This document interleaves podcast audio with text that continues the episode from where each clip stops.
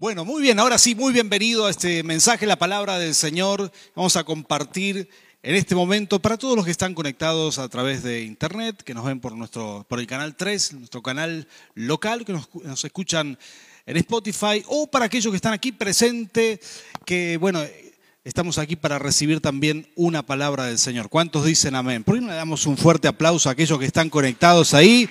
Muy bien, este aplauso es para ustedes. Bien, queremos eh, compartir esta palabra del Señor, eh, que para nosotros es, un privilegio siempre compartir el mensaje. Y vamos a comenzar una nueva serie, ¿sí? que tiene que ver con la fortaleza espiritual. Vamos a comenzar con esta nueva serie que se llama Nuevas Fuerzas. Y este mensaje hoy se llama Descubro mi valor. ¿sí? Vamos a ver la historia de Gedeón en Jueces capítulo 6 y es una historia bastante, bastante agradable que tiene muchos principios espirituales para aplicarlos a nuestra vida hoy. Eh, yo creo que para mí, para mí personalmente, eh, creo que Dios empezó a trabajar en nosotros, si bien teníamos un llamado de parte de Dios, es decir, que queríamos servirles, servirle al Señor y, y, de Rafaela nos fuimos a vivir a Buenos Aires. Si bien teníamos un llamado y fuimos al seminario, ahí donde estaba el seminario en Buenos Aires, nos instalamos cinco años para estudiar con mi esposa ahí. Si bien teníamos ese llamado, el seminario no, no hace que uno sea pastor. lo que hace que uno sea siervo de Dios, ir al seminario o no, es, es bueno, es un privilegio para, para aprender muchas cosas, pero lo que hace que uno sea siervo de Dios son, escuchen esta, los procesos que Dios hace en tu vida, los procesos, cómo Dios te procesa, cómo Dios va tratando contigo. Y Dios trata con nosotros de diferentes maneras. En cada prueba, en cada momento, en este mismo momento, en el tiempo de pandemia, muchos de nosotros estamos quizás atravesando alguna prueba, quizás algunos están cansados ya de la cuarentena. ¿Habrá alguien así acá hoy? Sí, cansadísimo, ya harto de la cuarentena, del aislamiento social y todo esto. Y hay gente que, bueno, que, la sufrió bastante en esta cuarentena. Y, claro, todo esto hace que todas las pruebas, todos, todos los episodios difíciles que uno vive, Dios los utiliza para tratar nuestra vida de alguna manera. De alguna manera Dios se las arregla para poder darle forma. No te olvides que Él, es el alfarero, nosotros somos barro en sus manos si queremos ser barro. Esa es una decisión nuestra. Ah, es decir, hay, digamos, eh, si queremos dejarnos tratar por el alfarero, Él nos trata, nos modela, nos da forma. Y si no queremos, bueno, hay muchos que se salen de la rueda del alfarero y dicen, Señor, no me toques, así estoy bien, no quiero que trabaje conmigo. Pero la, la verdad que lo mejor que nos puede pasar es que en cada prueba Dios modele nuestro corazón. ¿Habrá alguien aquí que diga amén a eso? Que en cada situación difícil Dios la pueda aprovechar para modelarnos, para sacar lo mejor de nosotros. A veces esto es difícil de entender, porque claro, hay, hay personas que la, la, pueden pasar muy mal realmente, pero lo que vamos a leer aquí es una historia bíblica en donde vemos que el pueblo de Dios estaba, estaba en un proceso. El tiempo de los jueces es un tiempo de procesos. ¿sí? Dios estaba tratando con su pueblo. Este, este periodo de los jueces se encuentra en las escrituras después de que Josué entra a conquistar la tierra prometida y, y, antes de que comiencen los reyes de Israel. En el medio hay un periodo que se llama el periodo de los jueces. Creo que unos 14 jueces sucedieron a lo largo de la historia. El último fue Samuel. Y muchos de ellos, ahí está Sansón, por ejemplo, eh, ahí está Débora, hay muchos jueces que aparecen, que algunos tienen una aparición muy pequeña, pero hoy vamos a ver Gedeón, uno de los jueces de los cuales Dios hizo algo maravilloso, porque Dios estaba tratando al pueblo de Israel como nos puede tratar a nosotros hoy en medio de una crisis, y también estaba tratando la vida de Gedeón, porque aquellos que quieren pueden aprovechar el trato de Dios para crecer. Y yo me imagino que aquí hay gente que quiere crecer en fe y quiere crecer espiritualmente, ¿verdad? Y esos dicen amén, seguramente, gloria a Dios. Y, la verdad que esto es lo mejor que podemos hacer en los tiempos que estamos viviendo. Eh, si uno va, bueno, nosotros aquí en Mendoza lo sabemos muy bien, le contamos a la gente que por ahí nos, nos mira, nos escucha de otros lugares, que para hacer el vino la uva no puede quedar igual. ¿Qué hay que hacer con la uva? Aplastarla. Para hacer el aceite de oliva, las aceitunas tampoco pueden quedar igual, tienen un proceso hay que triturarlas, hay que aplastarlas. Antes esos procesos se hacían a mano. ¿sí? Todavía existen acá en Mendoza las, las prensas con las cuales se iba haciendo fuerza y se aplastaban. Algunos de ustedes conocieron esas prensas, me imagino, porque son todos mendocinos. Yo soy el que llegué de afuera, ¿verdad? Pero alcancé a ver todas esas, esas prensas y, y en algunos lugares todavía se hace artesanalmente. Se aprovecha menos la aceituna, pero parece que es de mejor calidad el producto. Se hace, se prensa, se tensa y se aprieta tanto que así sale, así sale, digamos, el jugo de la aceituna y se hace el aceite, el aceite de oliva. Y yo quiero leerte un versículo para comenzar. Me encanta este versículo. Primera de Pedro 5:10. Un texto que dice así, dice, "Y después de que ustedes hayan sufrido un poco de tiempo, Dios mismo, diga conmigo, Dios mismo, no va a mandar un ángel para esto, esto lo va a hacer el Señor contigo, el Dios de toda gracia que los llamó a su gloria eterna en Cristo, los restaurará. Alguien diga amén a esto y escuchen esto, y los hará fuertes. Diga conmigo, el Señor me fortalece. Esto es lo que el Señor va a hacer. Los hará fuertes, firmes y estables. Estoy leyendo versión NBI. Este es un pasaje muy, muy conocido y la versión Reina Valera es más popular en eh, las frases que utiliza. Pero me gusta lo que dice la Biblia acá. Dice que después de la prueba, ¿qué es lo que hace el Señor? Después de que eh, eh, vivimos esas situaciones donde nos sentimos como la aceituna, donde estamos siendo triturados, donde, digamos, estamos, estamos siendo tratados, Después de eso nos hará firmes, nos hará fuertes, nos hará estables. Esto es maravilloso. Y dice que también, bueno, nos restaurará. Y, el Señor no puede cumplir sus propósitos con materia prima sino con productos procesados. No sé si me explico con la alegoría. No puede cumplir su propósito con alguien que todavía está sin proceso. Y eso yo lo entendí cuando estaba en el seminario, que ahí Dios empezó a tratar conmigo y no tenía que ver con el seminario en sí, sino con eh, las vivencias que teníamos, que el Señor de alguna manera aprovechaba para trabajar en nosotros. La vivencia de, mantener, de tener la familia lejos, la vivencia de, del matrimonio, de muchas cosas, de crecer. Y el Señor empezó a trabajar conmigo y, recuerdo vivencias, vivencias eh, que, yo entendí que por alguna razón sucedieron en mi vida. Una de, la, la he contado muchas veces, pero recuerdo cuando nos robaron un auto a punta de pistola en Buenos Aires y fue muy difícil para nosotros, nuestro único auto, y no teníamos seguro contra robo. Teníamos contra tercero porque era más barato y éramos estudiantes. Mal negocio, realmente eso no se lo aconsejamos a nadie. Y fuimos a hacer la denuncia, fui a hacer la denuncia, estaba muy triste ese día, pero hice una oración y le dije, Señor, yo te voy a adorar. Recuerdo que salí de esa comisaría adorando al Señor y diciendo, Señor, no importa, yo te voy a servir igual voy a hacer lo que tenga. Dos horas de colectivo, tren y colectivo otra vez. Dos horas nos quedaba la iglesia en donde éramos seminaristas, es decir, los, los encargados de la obra. Dos horas de viaje. Nunca llegamos tarde, ¿sí? Alguien diga, el Señor te está hablando. ¿eh?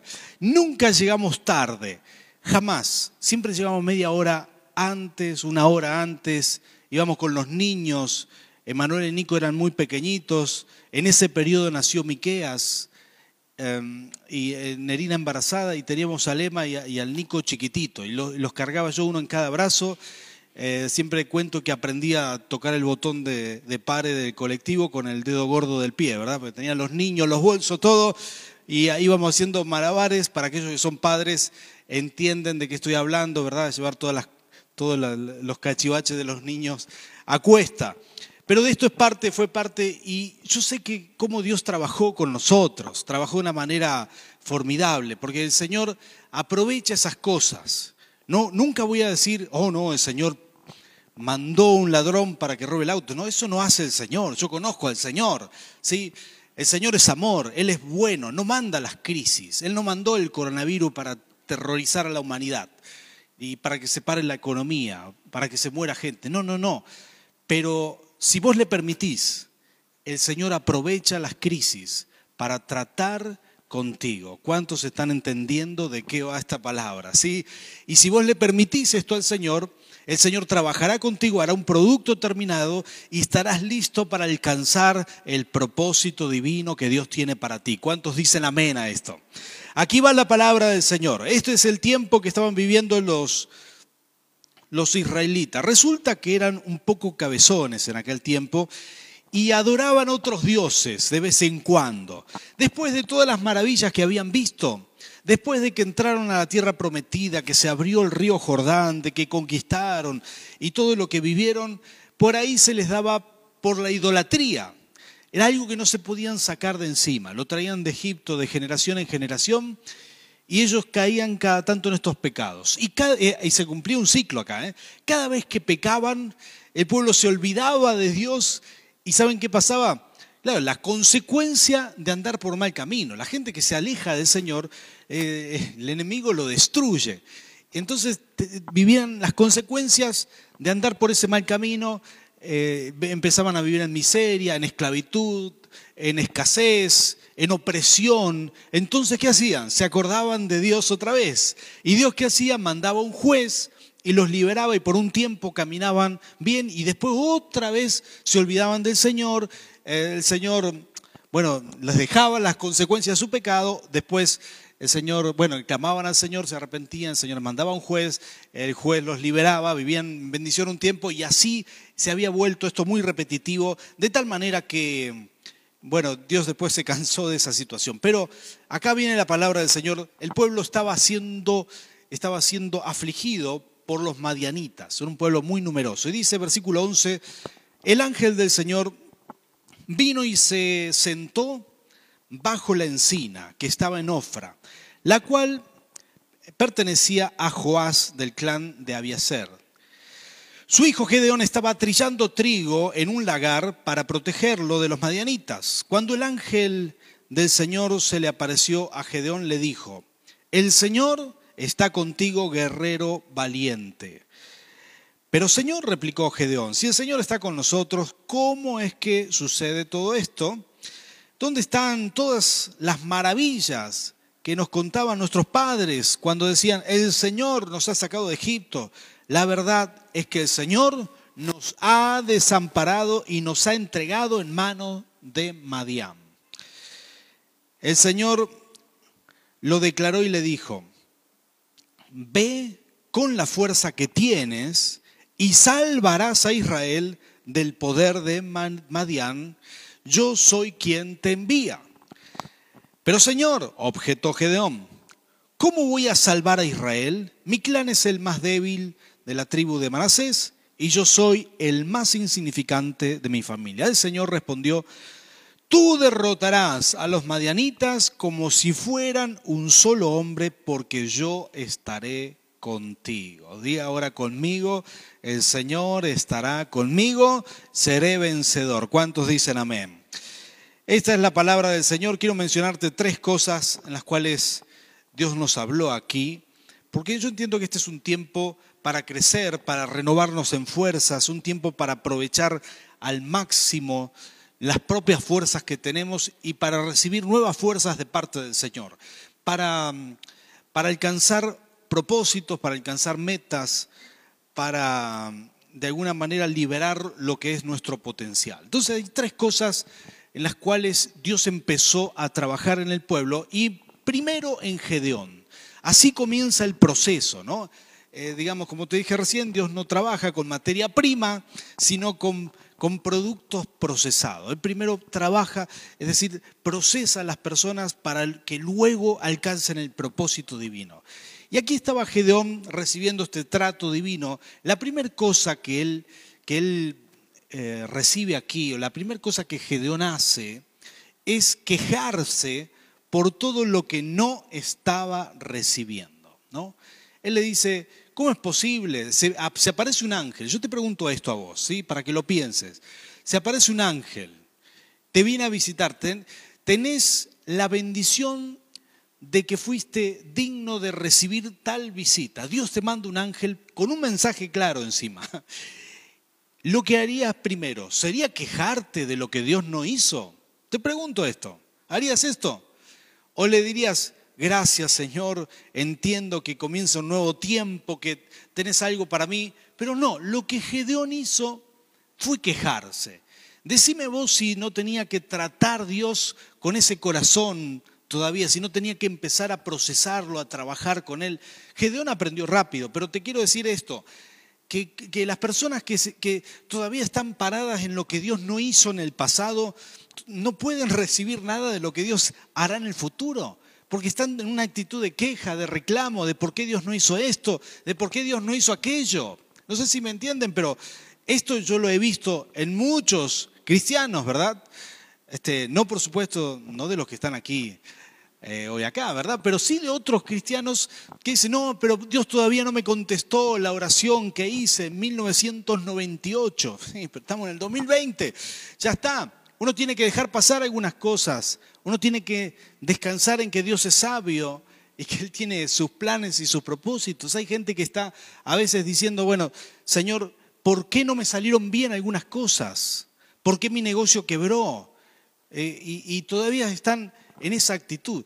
Mira, cuando Dios tiene que procesarte y tiene que trabajar contigo, es probable que te pase lo que me pasó a mí, te roban el auto y Dios dice, no te voy a dar uno enseguida, esperé mucho tiempo, oré y me mantuve fiel, pero Dios estaba procesando mi corazón.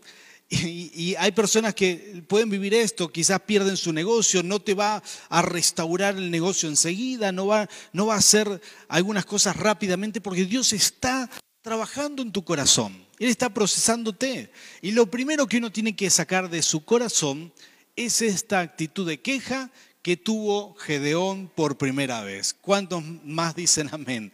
Sí, Señor, esa actitud de queja es la que uno tiene que erradicar y vas a ver cómo el cielo se abre rápidamente. La segunda cosa fue, o, o debería ser en nosotros, es aprender a reconocer nuestros errores.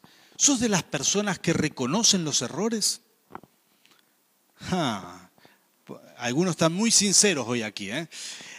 ¿Sos de esas personas que dicen, no, yo me equivoqué en esto, miro para atrás y si pudiera lo haría distinto? ¿Te pasó esto alguna vez?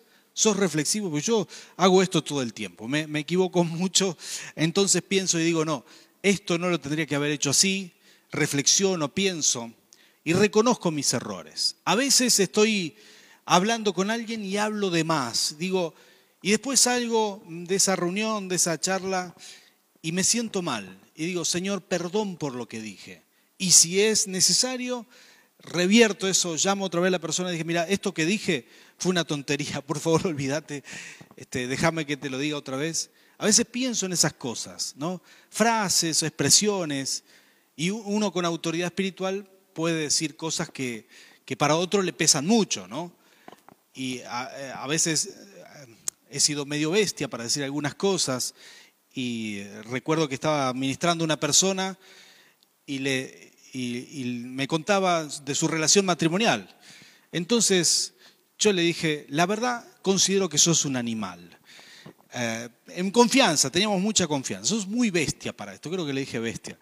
Y él me dice, sí, puede ser, pastor, qué sé yo, y charlamos. Y después me fui y me cayó un peso, lo llamé y le dije, che, no, no sé por qué te dije esto con tanta brutalidad. Y le dije, no, no, no, no sos un animal. Eh, eso es una expresión mía muy fuerte, pero este, no, no, quería que le caiga mal realmente. Y muchas veces tuve que recoger mis propias palabras, pero trato de hacerlo, ¿sí? Reconocer mis errores y no dejar que eso quede así y nada más. Me voy y voy pensando, el Señor me va hablando, eh, y, bueno, yo necesito hacer eso. ¿Qué cosas necesitas hacer vos? ¿Sos de esas personas también que necesitan recoger sus palabras eh, traerlas de vuelta, disculparse por lo que dijo, em, tener eh, alguna, no sé, alguna consideración de, de las personas a las cuales heriste o dijiste algo mal. El pueblo de Israel había pecado en idolatría. Gedeón habla con el ángel y dice, ¿dónde están tus promesas? ¿Dónde están tus maravillas? Pero nunca dijo, perdónanos por lo que, por cómo nos hemos desviado. ¿Sabe que hay gente que no le gusta que le señalen los errores? No hay gente que no le gusta que lo corrijan. Entonces están, bueno, hay gente que el jefe le dice, no, esto lo haces mal, y se enojan, en vez de, se ponen duritos, ¿verdad? Nada de que, cosa que no le vayan a decir más nada, ¿sí? Es como manipular con el enojo. ¿Conocen a alguien así? Alguien que dice, no, a mí no me decís nada, para la próxima aprende. Y hay quienes tienen esa actitud, es una actitud horrible, ¿verdad? Eh, a veces nos pasa en la iglesia, gente que no quiere ser corregida, que vos le decís, no, mira, esto lo tenemos que cambiar, esta actitud no se puede, no es correcto. Entonces se van de la iglesia rápidamente, se van a otra iglesia donde, y cuando por allá también le quieren marcar, se va también de esa iglesia y, digamos, va a ver si en algún lugar no le marcan los errores. Pero la única forma que tendrás de crecer es que alguien te marque las cosas que hay que corregir, enfrentarlas y superarlas. ¿Cuántos dicen amén a esto? Porque esa es nuestra única manera de crecer, reconocer los errores, cuando alguien te marca un error y lo hace de buen corazón, y lo hace bien, lo hace como un padre, lo hace como alguien que te ama, entonces eso es, un tesoro muy grande. La Biblia dice, corrige al, al sabio y te amará, corrige al necio y te odiará. Qué sabios son los proverbios. Cuando nosotros abrazamos la corrección, todo cambia. Gedeón en vez de decirle, Señor, yo te pido perdón por mi pueblo, nos hemos eh, descarriado, él estaba reclamando y estaba diciéndole todo lo que Dios no había hecho por él. Y en tercer lugar, esta es la tercera cosa que, que Dios empieza a trabajar, a tratar, a meterlo en esa procesadora, a meterlo ahí, digamos, en la rueda del alfarero. La tercera cosa es que el concepto que Gedeón tenía de sí mismo estaba muy lejos del concepto que Dios tenía de él. Y si nosotros queremos alcanzar propósitos divinos. Yo creo que vos tenés un llamado, creo que Dios te va a usar para algo bueno.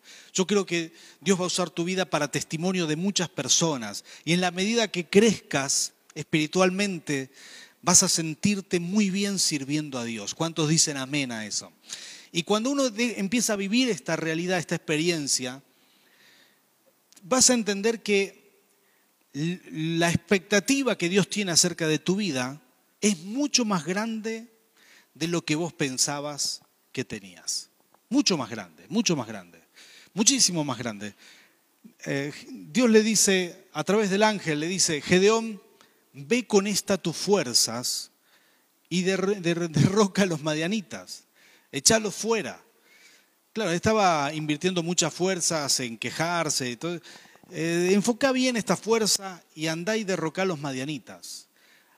Pero lo que me llama la atención es que el ángel le dice valiente guerrero al principio y luego le vuelve a decir, versículo 16 acabamos de leer, dice, tú derrotarás a los madianitas como si ellos fueran un solo hombre, como si eran muchísimos, muchísimos, pero así como cae un solo hombre iba a caer todo el pueblo por la bendición que Dios le estaba dando. Dice, y termina diciéndole, eh, yo estaré contigo, ¿sí? Le dice, porque yo estaré contigo.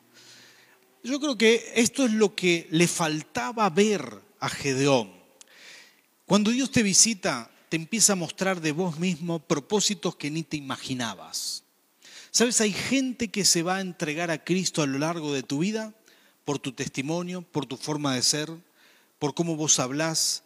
Hay una enorme cantidad de personas que serán bendecidas con tu vida. Y a lo mejor estas cosas ni te las imaginás, pero Dios ya lo sabe de ti. Dios ya, ya, ya lo vio. Él ya sabe cuántos obstáculos vas a vencer. Ya saben, Él te hizo con esa capacidad, te hizo con ese potencial. Dios cree en ti. Sabe cuál es tu enorme capacidad y sabe perfectamente todo aquello que vas a administrar a lo largo de tu vida. Gedeón tenía toda esa capacidad, lo único que necesitaba hacer él, creerlo también. Empezar a tener la misma percepción de él mismo que tenía Dios de, Gedeón. Y cuando estas cosas se alinean, empiezan a coincidir, entonces se desata el poder, de Dios a nuestro favor. No antes de eso, no antes de creer que, que, estamos llamados, no antes de creer que Dios va a hacer algo con nosotros, sino cuando empezamos a creer lo que Dios puede hacer a través de nuestras vidas. Yo quiero decirte algunas cosas que para mí son importantes en este momento. Quizás estamos pasando un momento difícil, para algunos me dicen, pastor, pero se hace muy larga la cuarentena, tengo mi familia lejos, tengo eh, una situación financiera insostenible. Quiero decirte esto, rendite al Señor, rendite al Señor. Vas a ver milagros en este tiempo, como nunca lo viste. Vas a ver milagros. Le voy a pedir a Manuel si sos tan amable venir a adorar aquí al Señor. Pero rendite al Señor como nunca, ¿sí? Decirle, Señor, estoy en tus manos. Haz esta oración. Es una oración media complicada, pero esta es la oración que yo te voy a invitar a hacer en este tiempo. Decirle, Señor, estoy en tus manos para ser procesado como tú quieras. ¿sí? A veces el Señor tiene, alguno de nosotros tiene que hacernos de nuevo. En mi caso fue así. Tuvo que, que, como a la uva, a veces hay que aplastarla para sacar el jugo, hay que procesarla para, para hacer el vino. Bueno, yo siento que en algún momento de mi vida viví esta experiencia con Dios. Dios me hizo de nuevo. No quedó en mí esos deseos del pasado, esa, esa manera de ver la vida que tenía antes. Nada de eso quedó, todo fue renovado. Mi mente fue abierta, mis ojos, mi entendimiento, todo fue abierto por el, por el poder de Dios, porque Dios me permitió ver eso. Y yo creo que esto es una de las cosas más grandes que Dios puede hacer con nosotros. Creo que tenemos un gran propósito divino, creo que hay mucho por hacer pero en este momento, en este momento, cuando uno siente que no tiene fuerzas, cuando uno siente que las pruebas son grandes, que, que, no aguanta más ciertas situaciones, bueno, es el momento de entregarse a Dios. En la prueba vas a ver lo que Pedro dijo. Primera de Pedro 5.10. En la prueba, el Dios de gracia, el Dios de toda gracia, el Dios, el, el Dios que regala, el Dios de toda gracia, Él te, te restaurará, te fortalecerá. Él te va a afirmar, te va a establecer. No serás más endebles, no, no serás más endeble porque, porque Dios está contigo para fortalecerte en este tiempo. Esta es la palabra que te traigo hoy. Este es el mensaje, esta es la serie que comenzamos nuevas fuerzas de parte del Señor. Estás en una crisis, estás debilitándote, confía en el Señor. El Señor renueva las fuerzas como nunca lo ha hecho. El Señor va a fortalecer su iglesia, va a fortalecer a sus hijos. Y yo quiero orar por ti, orar por este milagro porque Dios lo está haciendo. ¿Cuántos dicen amén a esto? Ponte de pie, por favor. Vamos a orar juntos. Vamos a clamar al Señor. Y vamos a dejar que Él haga su buena voluntad. Bendito Dios, aquí estamos delante de ti. Pedimos, Señor, que tú nos ministres, nos des tu gracia, Señor, nos des tu gracia, tu bondad, Jesús. Llénanos de ti, Señor. Señor, hago esta oración, Señor, con esta revelación que leemos en las Escrituras. Señor, tú estás procesándonos. Señor, no nos vamos a quejar, no vamos a, no, no, vamos a pensar o a, reclamarte por qué estamos en esto, sino que vamos a rendirnos más a ti. En el tiempo difícil, en el tiempo de prueba, Señor, ya se nos fue casi, bueno, una buena parte de este año en cuarentena y Señor, yo sé que muchas personas están sufriendo, están, están desacomodados todavía. Señor, aquí en este momento, en este punto de nuestra vida, renueva nuestras fuerzas, renueva nuestras fuerzas. Señor, haz el milagro. Señor, creemos en ti, confiamos en ti. Vamos a servirte igual, Señor. Vamos a, abrazarnos a ti. Señor, no nos vamos a salir de la rueda del alfarero. Señor, te pedimos que nos moldees, que trabajes con nosotros, que en ese tiempo, Señor, tu mano de poder se aplique sobre nuestras vidas, dándonos forma, moldeándonos, haciendo de nosotros esas personas, ese producto terminado, porque sabemos que hay propósito divino, sabemos que tienes planes, que tus planes son buenos, Señor, vamos a cumplir propósitos así como Gedeón lo hizo en su tiempo. Nuestro tiempo está comenzando ahora, Padre. Señor, en el nombre de Cristo Jesús, amén y amén. Gloria a Dios. ¿Cuántos pueden darle un aplauso al Rey de Reyes, Señor de Señores? Que Dios te bendiga.